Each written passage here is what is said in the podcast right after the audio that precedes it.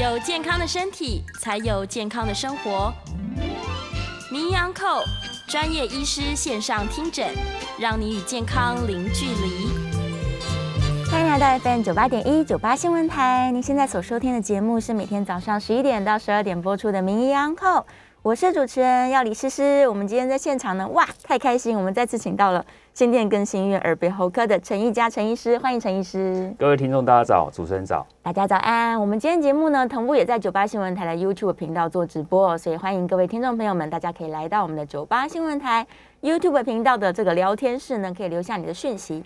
好，很多人呢，其实尤其是女生啦，每天都在摸自己的脸，但是大家有没有仔细摸过自己的这个脖颈部？脖子有时候会有一些这个小肿块，是有些人可能感冒有经验，就是他会发现突然某个地方肿起来。对对，那大家最担心的其实是这些肿块到底是怎么来的？对它会消失吗？还是它会一直跟着我呢？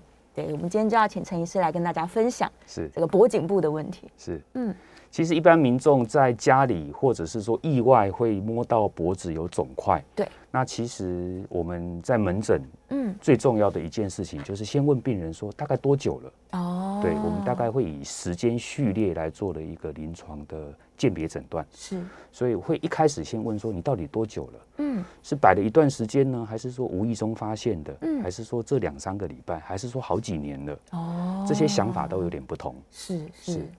所以他如果平常其实没在观察自己脖颈部，通常都是意外发现的。对，所以他问就是。医生想要问他说：“哎、你这个大概到底多久了？”他可能想说：“我就前两天摸到，今天就对来看诊。没错。其实确实大概有一半不少，哎、一半以上甚至不少的民众他是意外发现的。嗯嗯可能洗澡、洗头，或者是给人家按摩，是或者是说在做一些护理的时候，哎、意外发现的，或者是别人、哦家人跟他说的，是都有可能。嗯所以我们在病历上会他会留意一下，说，哎、这个病人是意外发现的，对那时间也许不可考。哦，他根本不知道多久了。没错，对啊，所以平常其实应该要自己摸一下。对，其实如果你觉得哪边不舒服，其实稍微用手指头触轻轻的触压一下，对两边对称性的稍微抚摸一下，看看是不是有不对称。哦，对，因为通常脖子的肿块一定通常都是不对称不，对称。可能右边比较肿，左边没事。嗯，对，那其实你发现不对称，而且开始觉得好像大小不太对劲，是其实就可以找耳鼻喉科医师来帮忙。哦哦，是要看耳鼻喉科，是是所以当他发现这里有肿块，不管有没有压痛感，其实都是先去耳鼻喉科，没错因，为这个部位就是有非常非常多的器官都在这里，对是不对？没错。是，那我稍微用一张图示跟大家说明，第一个观念就是说，嗯，为什么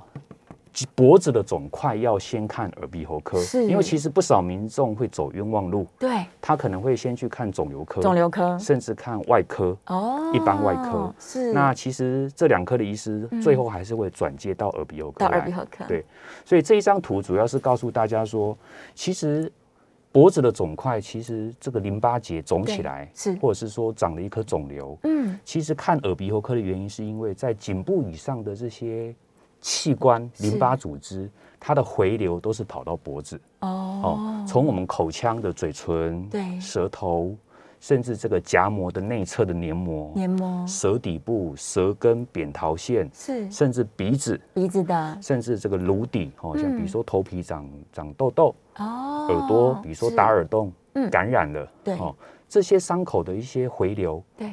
大概都是跑到脖子来。哦，都是到颈部，所以，我们如果脖子摸到一个不明的肿块，是。甚至压痛、感染，不知道，如果你真的不知道原因，其实就是要看耳鼻喉科。嗯，我们会抽丝剥茧的来看看，你这个脖子的肿块对是属于急性期的，还是嗯摆了一段时间，还是慢性期的？哦，然后再来从耳鼻喉科的一些原发部位去找原因。再去把它找到。对，没错，哦，所以他第一个可能可以先怀疑说，哦，我是不是淋巴结肿起来，对不对是？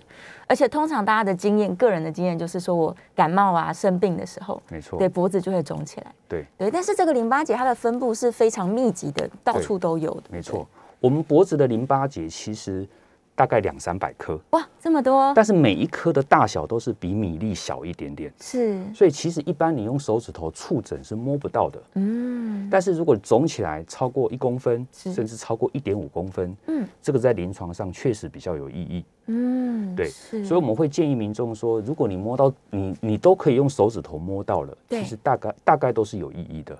哦，但是到底它是良性的还是不好的，是。那其实还是要交给专业的医师来帮你做评估跟安排检查，是是，是不要自己吓自己。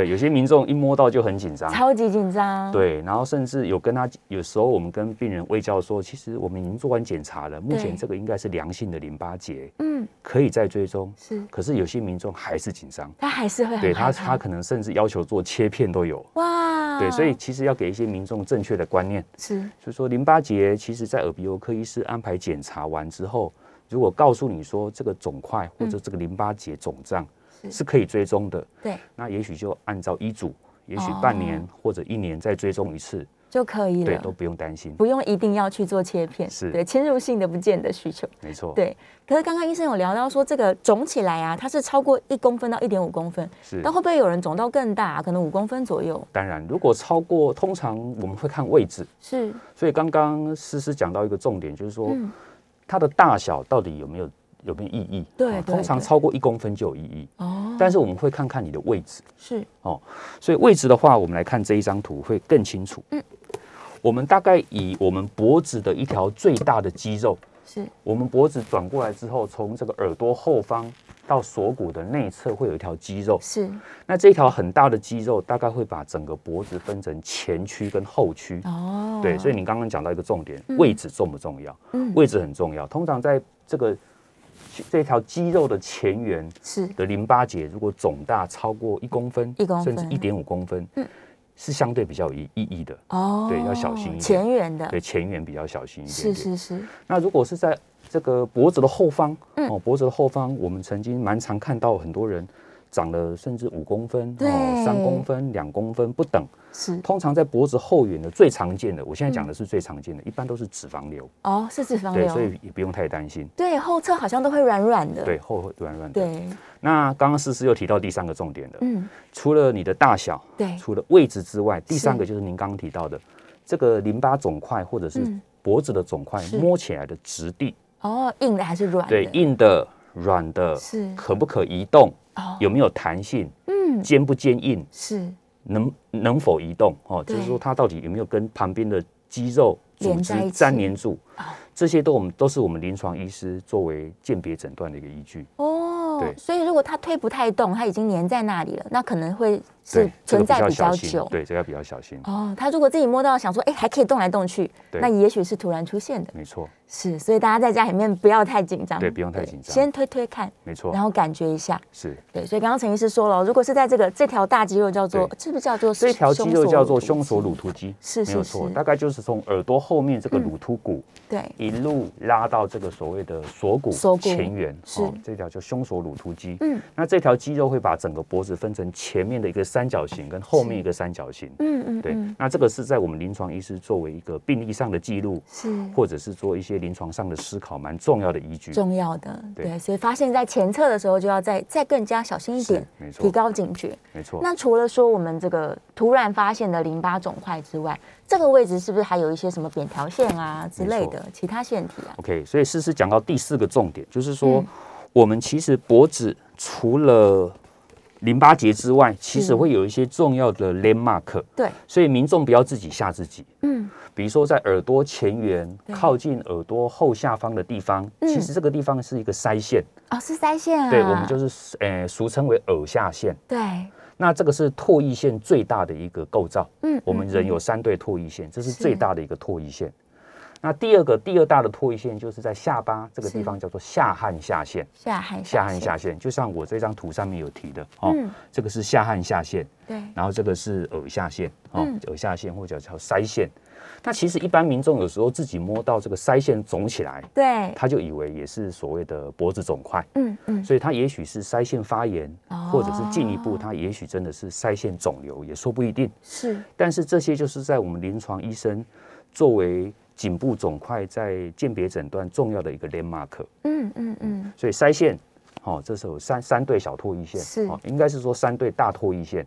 那其中最大的是耳下腺下跟下颌下腺，会比较清楚。哦，有诶，我小时候感冒也会觉得耳朵好胀痛，对，通常就是腮腺发炎，没错。是那另外一个其实就是更明显的，叫做甲状腺。甲状腺因为甲状腺其实就是在脖子的正中中正中央，正中央，所以我们仰头的时候，有时候有些民众会觉得脖子中间好像突突了一块，对哦，那这时候就是甲状腺肥大。肥大，那甲状腺肥大到底有没有关系？嗯。哦到底是肿瘤还是只是一般的甲状腺结节？是。一般我们会在临床上安排一个颈部超音波，哦。或者是叫做，甲状腺超音波是。去看清楚。嗯嗯，所以我讲了这四个构造，只是告诉民众说，我们脖子的肿块最常见的就是淋巴结肿胀，对，但是我们在临床上要去注意这几个 landmark，是。包括甲状腺啊，嗯包括这个唾液腺、唾液腺。哦耳下腺、下颌下腺，对，以这几个 landmark，再加上再配合我刚刚提到的这个是。这条肌肉，肌肉。胸锁乳突肌，嗯。以这几个重要的 landmark 作为依据，然后看看淋巴结的位置。对，所以刚刚提到几个重点嘛，第一个它的大小，大小，对不对？嗯，第二个就是它的位置，位置，那第三个就是摸起来，它的质地摸起来？质地。是。那其实刚刚还没有提到的几个重点，就是嗯。第三个就是看看它有没有一些皮肤的变化。哦，外侧的皮肤，对，嗯。它是红红的，对，还是说已经破皮了？哦，那如果像不好的肿瘤，它可能已经扩散出来，皮肤已经受伤了。是那如果是红红的，压会痛，那嗯也许它只是一个暂时性的感染，哦，或者是发炎。是是是，所以接下来重点就是会去看看这个颈部肿块，嗯它皮肤或者会不会有压痛的变化。嗯，对是是是，会不会痛跟有没有在皮肤上？对，那如果在皮肤外侧，它也有可能其实只是一个皮下的当发炎，然有可能。对，是 OK。所以大家在家里面如果发现的时候，就像刚刚医生说的，我们就按图索骥，没错。先去判断一下到底有没有可能是哎甲状腺啊，还是这个腮腮腺的问题。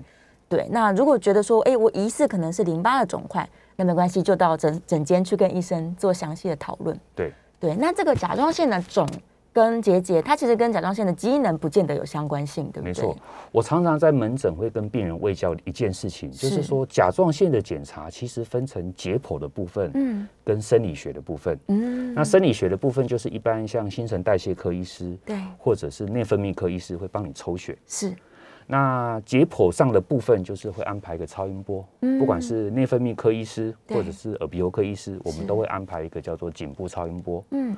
但是耳鼻喉科医师其实会比较特别一点点，就是是说我们除了会帮病人观察这个甲状腺结节或者是肿瘤部分之外，我们其实整个脖脖子的淋巴结，如果说你有病变，嗯。我们在颈部超音波下也是可以看得到。哇，对，因为内分泌科医师这一部分可能会比较稍微疏忽，是对通常大部分都还是会看一下，但是如果说没有特别跟他提的话，他大概还是会 focus 在他甲状腺的甲状腺的部分对。是。哇，这就是为什么一开始提说应该要去耳鼻喉科。是没错，对，因为如果脖子部的肿块，你不见得一定是甲状腺出问题。没错，对，所以整个这个脖颈部的检查其实是耳鼻喉科医师的专长。是。对，那我们刚刚提到说，呃，有可有可能感冒的时候、感染的时候，它会特别容易肿起来。对。那还有什么其其他状况呢？OK，所以思思讲到我今天要提的最后一个重点，是是，就是说我们临床在门诊哈，或者是说在一些病房的照会，其实我们除了看刚刚提的重点之外，其实还有一件事情是我们耳鼻喉科医师要把关的，是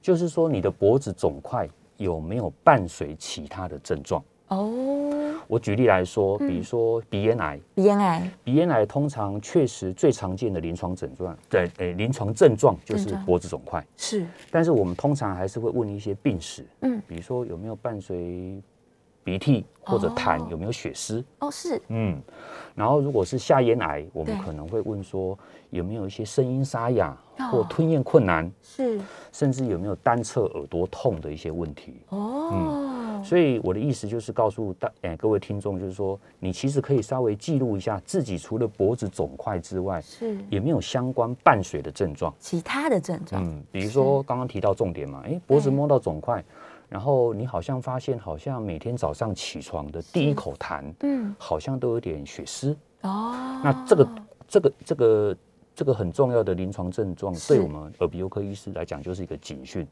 我们第一个就会猜，诶，会不会有可能鼻咽部长肿瘤？是。对所以您所伴随的临床症状，嗯嗯。还是要把它做记录，是。然后跟我们医生反映。哦，那如果说你好像只是意外发现的，然后大小好像也在一公分以内，是。然后位置又在这个胸锁乳突肌的后缘，后侧。其实也不用太担心。是。嗯，它通常应该是没有什么太大的状况。是对，是。哦，所以刚刚其实一开始陈医师就提到了，淋巴会肿起来，有可能是因为你的头部的有一些器官正在发炎或是有是异常，对，所以它才会往下流动，然后造成淋巴结肿起来。是，是，所以非常重要，其实是做各种观察。对，对，就是我到底耳朵有没有问题呀、我这个对头部的所有器官对，是，甚至是他呼吸顺不顺畅，对没错？，呼吸啦，声音沙哑啦，吃东西会不会呛到啊？哦，吞咽有没有问题啊？是有没有伴随一些血丝？对不，管是吞下去了还是咳出来的，嗯嗯，甚至有嗯没有流鼻血啊？是，有没有耳朵的症状？对，嗯，比如耳朵有没有闷塞感，耳朵有没有流分泌物？是，其实要把你遭遇到的一五一十的跟医生讲，我是们脑海中就会有不少的鉴别诊断，哦，会比较就比较容易的抓到你的方向。嗯，是是是，是不是？甚至有人会说他头晕或是平衡感不好，他有可能是耳朵发炎了。当然，是，嗯，这个头晕、耳鸣、平衡感不好，我们嗯在门诊最重要的理学检查就是先看耳朵，先看耳朵，看看你从外耳到中耳嗯，到鼓膜这一段这一段整个构造是有没有发炎感染，哦先排。除一些感染造成的原因。是是是，所以如果局部有感染了，那它就有可能会造成这个颈部的肿起来。没错，是是是，哇，所以不能只是说我摸到脖子，我就只看脖子，哎，是没错，对因为它跟上下联动都有关联。没错。是，那如果我只是想要检查，例如我其实自己没有平常在摸，但听完节目之后觉得说哦有点危险，是那我也可以跑去耳鼻喉科，请医生帮我检查吗？当然可以，是。但是其实我会比较建议说，自己在家里可以先做触诊。对，对，其实两边对称的摸，哦，嗯，你会发现两边应该是要一致的。哦，那第二个就是你思考看看，你有没有一些头颈部以上的伴随的症状。是。那我稍微提几个，也许容易遇到的。好。哦，比如说单侧鼻塞，哦，一边嗯，一边鼻塞。哦。嗯，，那第二个就是不明原因的流鼻血，流鼻血，或者是血丝痰。哦，对，然后再来的话就是吞咽，是，感觉好像吞东西的顺畅度不如以前，嗯，甚至容易呛到，哦，是，容易呛到，尤其是喝水喝水容易呛到。然后第三个就是声音沙哑，对，哦，声音开始改变它的特性，嗯，也许是声带麻痹，也许是声声诶声带上长了什么东西。哦，对。那再来的话就是刚刚提到了耳朵有没有不舒服的症状，对。耳朵闷胀啊，是不是中耳积水？是，对。那其实如果您本身是属于烟酒槟榔的高危险区，嗯，在伴随着所谓的脖子肿块，对，那当然更要小心了。哇嗯，没错，对，这要更要小心了。是是，因为通常这种烟酒槟榔族，他的呃口腔这边发生肿瘤的几率是比较高的，没错。是，所以我提一个数据，就是说嗯。台湾口腔癌，对，包括下咽癌哈，它的比率是在癌症十大死因的第四名，哇，男性。男性性。这么高，对，所以这些病人其实他有一部分确实是以脖子肿块来表现的。是，所以确实脖子肿块你没有症状的话，其实如果超过一公分，嗯，长的位置你真的很担心，那还是要请耳鼻喉科医师赶快帮你评估一下。是是是，不管是在观察还是嗯。在追踪，或者是要治疗，至少你心里有个方向，嗯不要拖。因为通常脖子有肿块的时候，如果真的是不好的东西，它也许已经不是第一期了。哇，对，所以我们还是会建议早点早点来就诊。所以有早发现的时候，对，没错，对，OK，所以大家在家可以自己先按一下，就从耳朵下缘开始，对，对，就是经过我们刚刚陈医师说的这些腺体的部分，没错你，都按按看，说，哎，是不是有一个小肿块啊？然后推动它这样子。没错。是我多问一个问题好了，会不会有一些人他是长期鼻子过敏的人，嗯哼，然后他可能就觉得说，啊，我这个鼻子这边就常常状况都不好，是那有没有可能是因为这样的原因造成他脖子肿块呢？诶，如果单纯鼻过敏的话，是。是比较不容易造成脖子肿块。哦一。般的鼻过敏是不会的，但是有我们国内有一些医学大学有做过一些研究，好像有提到说，这个过敏性鼻炎的患者比较有鼻咽癌的可能性。啊。对，确实有这一部分研究，是，但是这个当做参考。我在想，嗯。所有的研究都是当做参考。是。那因为还没有一些确切的证据在。是。那其实刚刚主持人有提到一个重点，为什么嗯。我们在节目上会把脖子的肿块稍微把它彰显的严重一点的原因，是。是因为大家可以看这一张表，嗯，这张表叫做八十 percent 法则。哦，八十，什么叫八十 percent 法则？如果你是四十岁以上的年轻人，是。摸到了我们刚刚讲的这种特性比较不乐观的肿块，是。通常百分之八十是恶性的，哇，然后百分之八十恶性的里头里头又有百分之八十，嗯。它是扩散出来的了。哇，换句话，说，它不是原发的，嗯。它已经是扩散出来的。从别的地方来了，对，嗯，那这八十 percent 里头又有八十 percent 是来自于头颈部，是，包括耳鼻喉科的领域。嗯，哦，比如说嗯鼻咽癌、下咽癌、是，口咽癌哦，这种头颈部对，扩散出来的。是，那在其中的八十 percent，它就是属于所谓的鳞状细胞癌。哦，是鳞状对，所以这个八十 percent 法则其实是全世界公认的法则。是，当然，它是一个统计学上的百分比。嗯，但是我们之所以要利用这个节目跟民众说，其实如果你的年龄超过四十岁，是你的颈部肿块如果一段时间了，一段时间了，然后好像一直没有消退，而且开始有伴随其他症状，哦或者你本身是烟酒槟榔的高风险群，是。那这个八十 percent 法则，您一定要特别小心。要特别特别注意，一定还是要来门诊或者来嗯。耳鼻喉科的诊所也好，大医院也好，先做一个初步的评估。嗯，是是是，所以其实可以建议民众养成一个习惯了，就是没事的时候自己检查一下脖子，是。可能洗完脸你就可以稍微按一按，是对，就是像女生每天都在摸自己的脸部嘛，那顺便连把脖子也做检查。是，对，因为如果年纪超过四十岁以上了，确实是要特别注意。对对，有可能这个肿块，我们都希望它是良性的，是突然发生的。是对，但如果固定在这边，而且尺寸又大，像刚刚医生说不能移动啊，可能会有痛感啊，那就要开始怀疑。对，好，我们这个在线上已经有非常非常多的问题了，嗯所以等一下在下一段节目回来呢，我们就会开始回答在这个 YouTube 聊天室当中的问题。那我们现场也是开放 call in 的、哦，所以在下一段节目当中，欢迎大家可以 call in 进来。我们的 call in 的专线是零二八三六九三三九八零二八三六九三三九八。如果你想要了解这个脖子肿块呢，它到底是怎么样去鉴别它，或者是你自己有这个相关的困扰的话，也欢迎大家可以打电话过来，我跟陈医师在线上做讨论。好，我们这个很多人呢，他可能是有些人是过度紧张的，是，有些人是过度不不自我察觉的。没错，对，所以这两个极端都不好。我们希望大家呢，对于这个肿块，它可以有更深入的认识。对，然后你也要知道说，怎么样的状况它可能是良性的，不要太紧张。嗯那怎么样的状况呢？我是需要去就诊的。那就诊的对象呢，最好是先从耳鼻喉科医生下手。是。对，好，我们这个稍微休息一下，进一段广告，下段节目马上回来。欢迎来到 FM 九八点一九八新闻台，您现在所收听的节目是每天早上十一点到十二点播出的《名医安扣》，我是主持人要李诗诗。我们今天现场的来宾呢是新店更新医院耳鼻喉科的陈一佳陈医师，欢迎陈医师。是，各位听众大家好。大家早安哦！好，在线上有非常非常多耳鼻喉科相关的问题，但我觉得这张图好重要，我们先讲是这张图好了。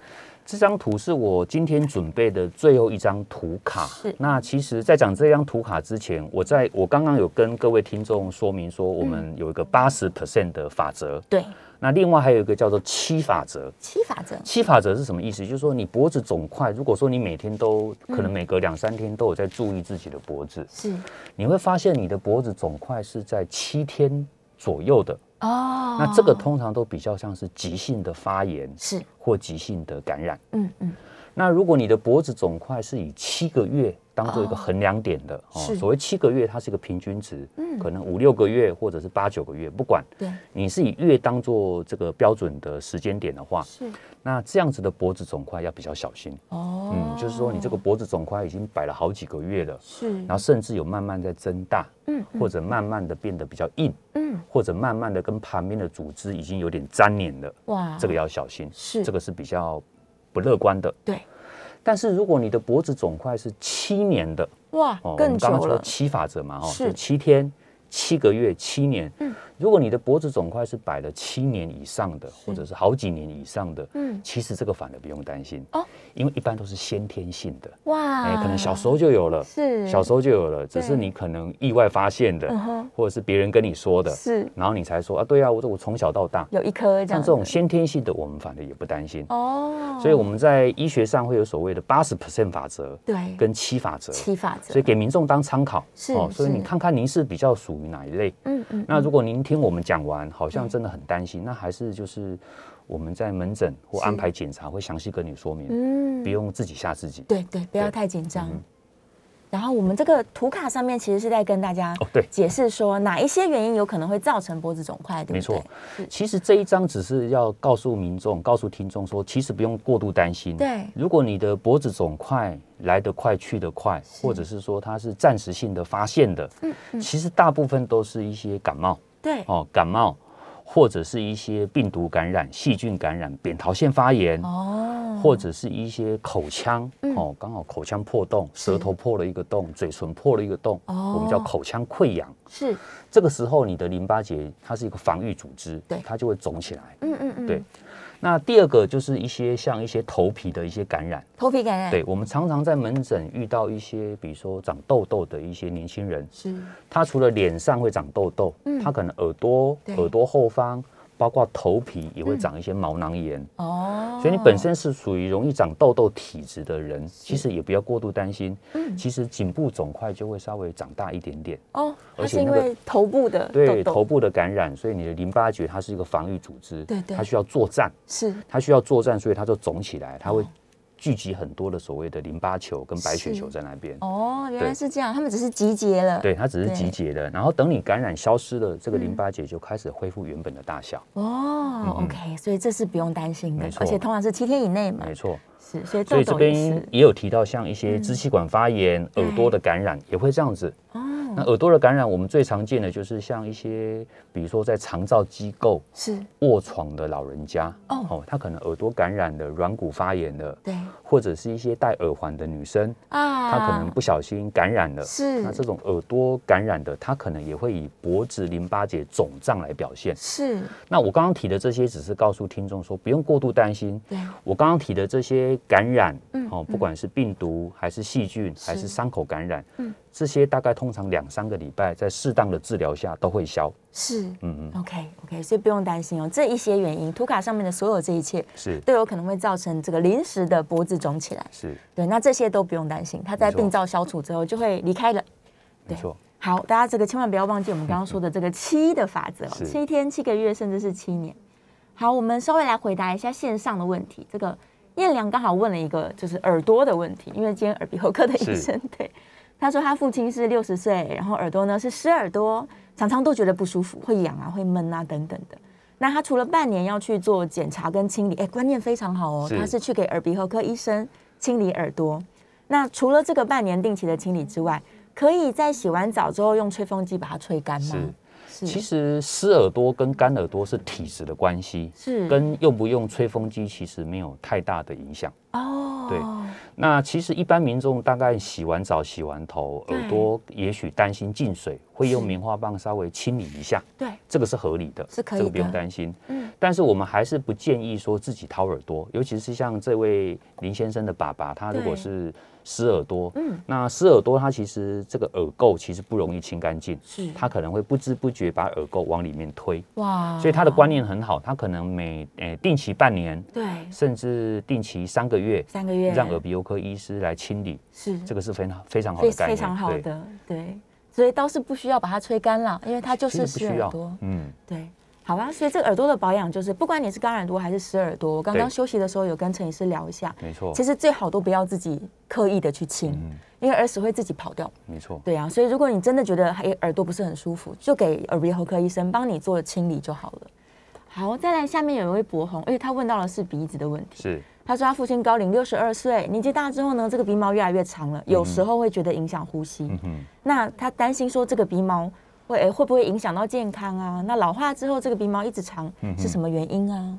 其实这个通常是新陈代谢的问题。是，其实我们身体上的任何部位的毛，嗯有些部位确实在一定年纪之后会长得比较长。是好像我自己的父亲，其实在年纪大了之后，眉毛好像也越长越长。哦对 我们称之为寿眉。是啊，但是我就想不用太担心。其实我们临床医师的重点就是说，如果影响到你呼吸，对，我们确实会建议把一些鼻毛做一些修剪。是坊间有一些专门在修鼻毛的器械，嗯那其实其实都还算安全。是可以用的。对，那像我们在临床上会帮病人修剪鼻毛，只有一个一 只有一个原因，是。就是我们在手术的时候，哦，比如说这个病人要做鼻窦手术，或者是要做一些中鼻夹或是下鼻夹的手术，嗯嗯，我们在内视镜要看清楚，或者用肉眼看清楚，哦。我们会把外面的比较就是阻阻碍到视线的鼻毛把它修剪掉。哦，这个大概是我们唯一会帮忙的地方。是是。不然的话，其实我们也会告诉病人，就是说，如果真的有鼻塞，如果你对。觉得鼻毛修剪完真的顺畅很多，嗯。那是确实可以的。是可以的，嗯。对，它不不会有什么健康方面的影对，响，是还好，对呀、所以不用太担心。是。好，我们在电话线上呢，有一位进线的听众朋友们，哦，来，尤小姐在线上吗？尤小姐，来，请说。大家好，哎，呃呃呃，医师你好哈，我是长期头晕者，头晕，是。那我这个头晕呢，哎，已经十年了，啊，十年是忽好忽坏，忽好忽坏。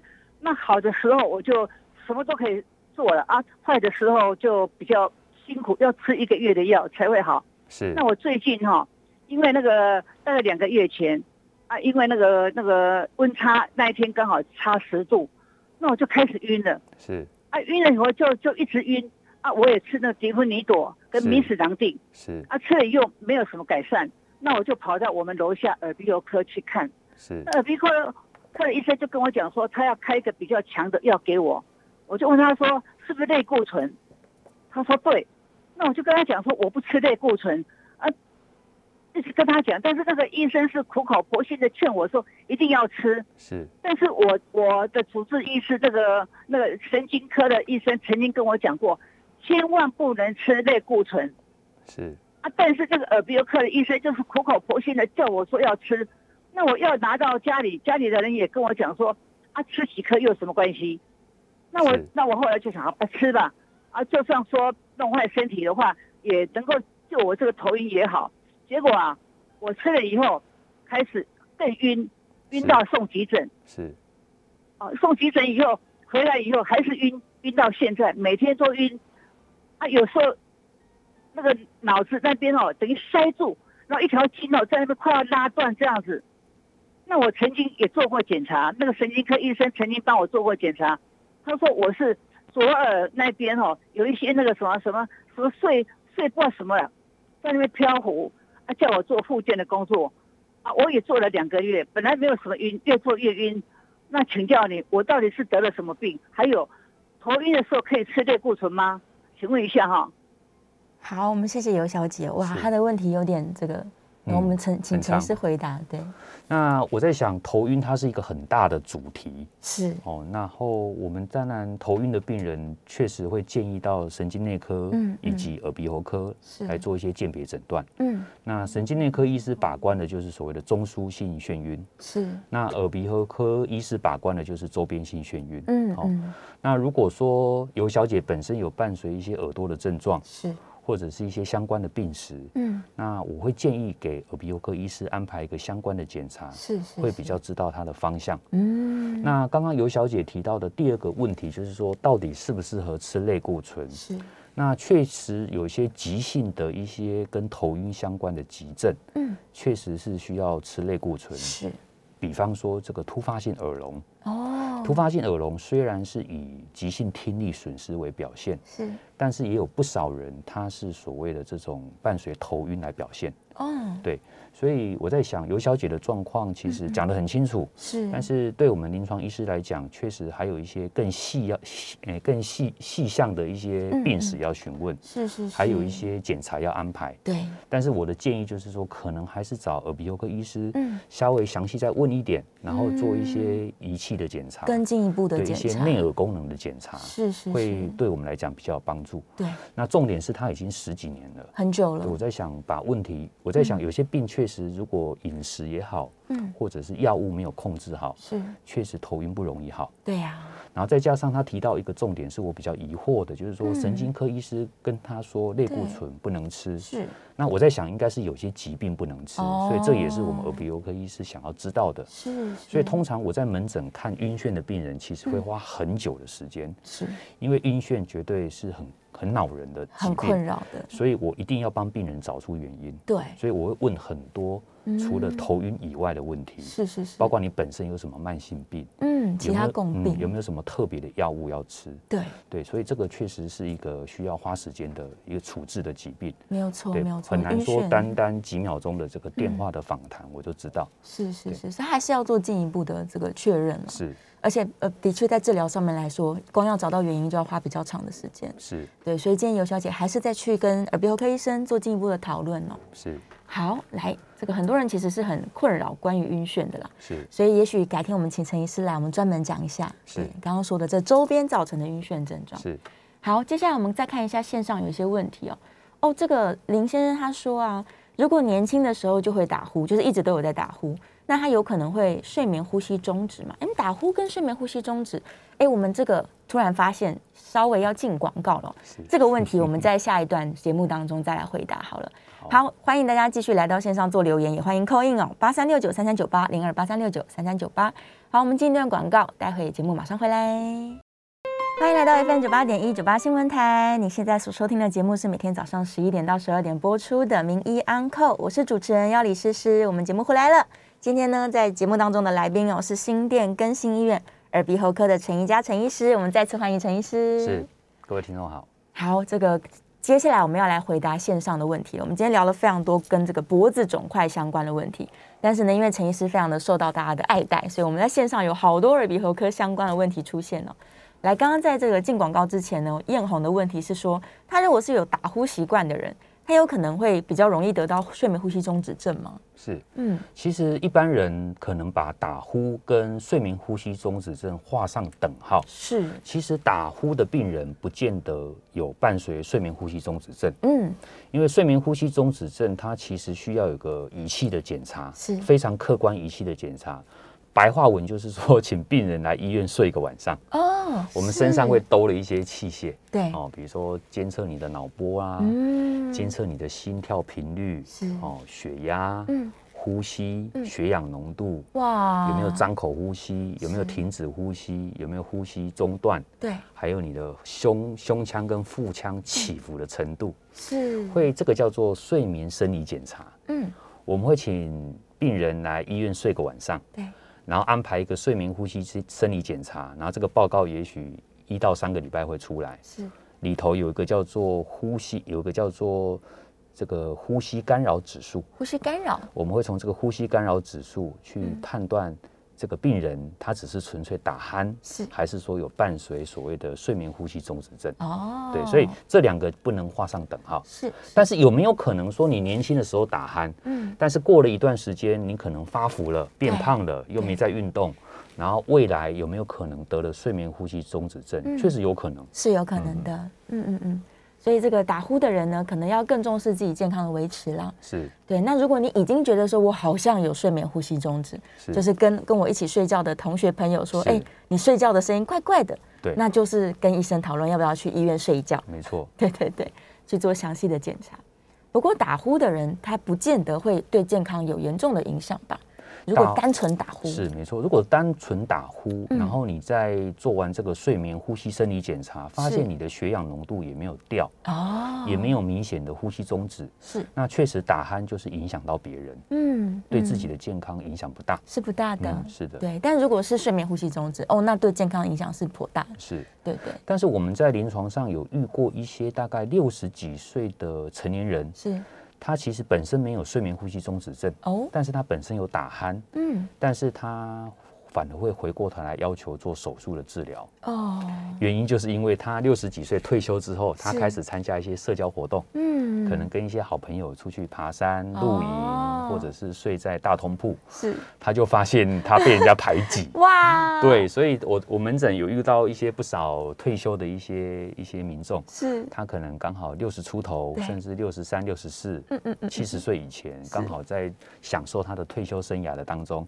好像被人家排挤，然后就来寻求打鼾。对，所以确实打鼾就是影响别人，是没。错，他其实目前身体也都很健康，那所以这个我们在门诊会跟病人好好说明，嗯。让病人自己做决定。是是是，是所以他的确可以去先判断说会不会影响健康。那不影响健康的状况下，影响别人，那需不需要做手术？这样对，这真的是大家非常困扰生活上面重要的问题哦。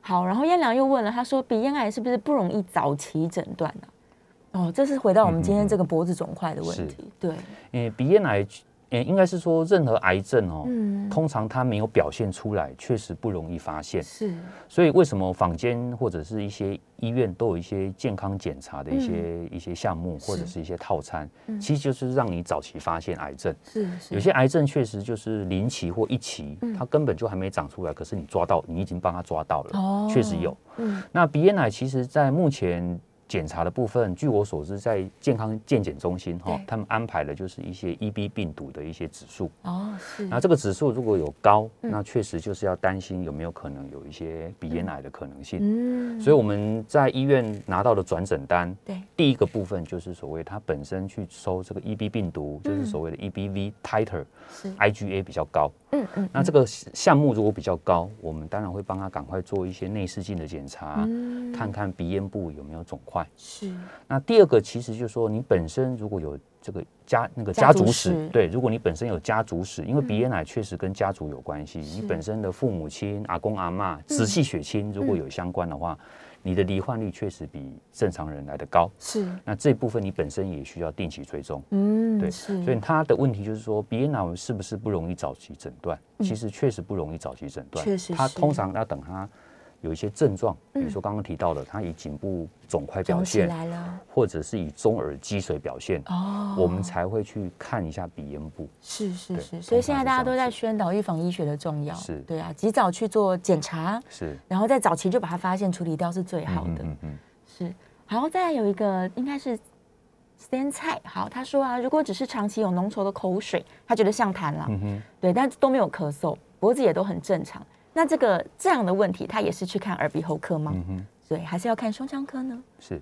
其实看耳鼻喉科是 OK 的，是，因为浓稠的口水，因为口水刚刚提到嘛，就是我们的唾液腺制造的，嗯是哦，不管是腮腺、下颌下腺还是舌下腺，嗯都会一直制造口水。是那第一个，我们可能要厘清说，这个口水是来自于唾液腺的口水，还是流，还是来自于我们上次提到的这个鼻涕倒流？嗯鼻涕倒流？哦，我们要先厘清到底是鼻涕倒流产生的口水痰，嗯还是争着口水。是那二来可能要看看这位听众他本身的年纪，或者有没有其他慢性疾病，哦，比如说有没有干燥症啊，是是有没有长期在服用利尿剂啊，哦这些也许都会让他嘴巴比较干是，口水比较粘稠。嗯，所以确实可以先从耳鼻喉科的医师对。来做评估是对的。是是是，所以请你就是在附近的耳鼻喉科，是对，可以来就诊哦。是好，下面这个吴祥慧他提到，应该是延续我们刚刚睡眠呼吸中止的主题了。他说他睡到一半突然呼吸不过来，这就一样要去医院做检查了。是，是，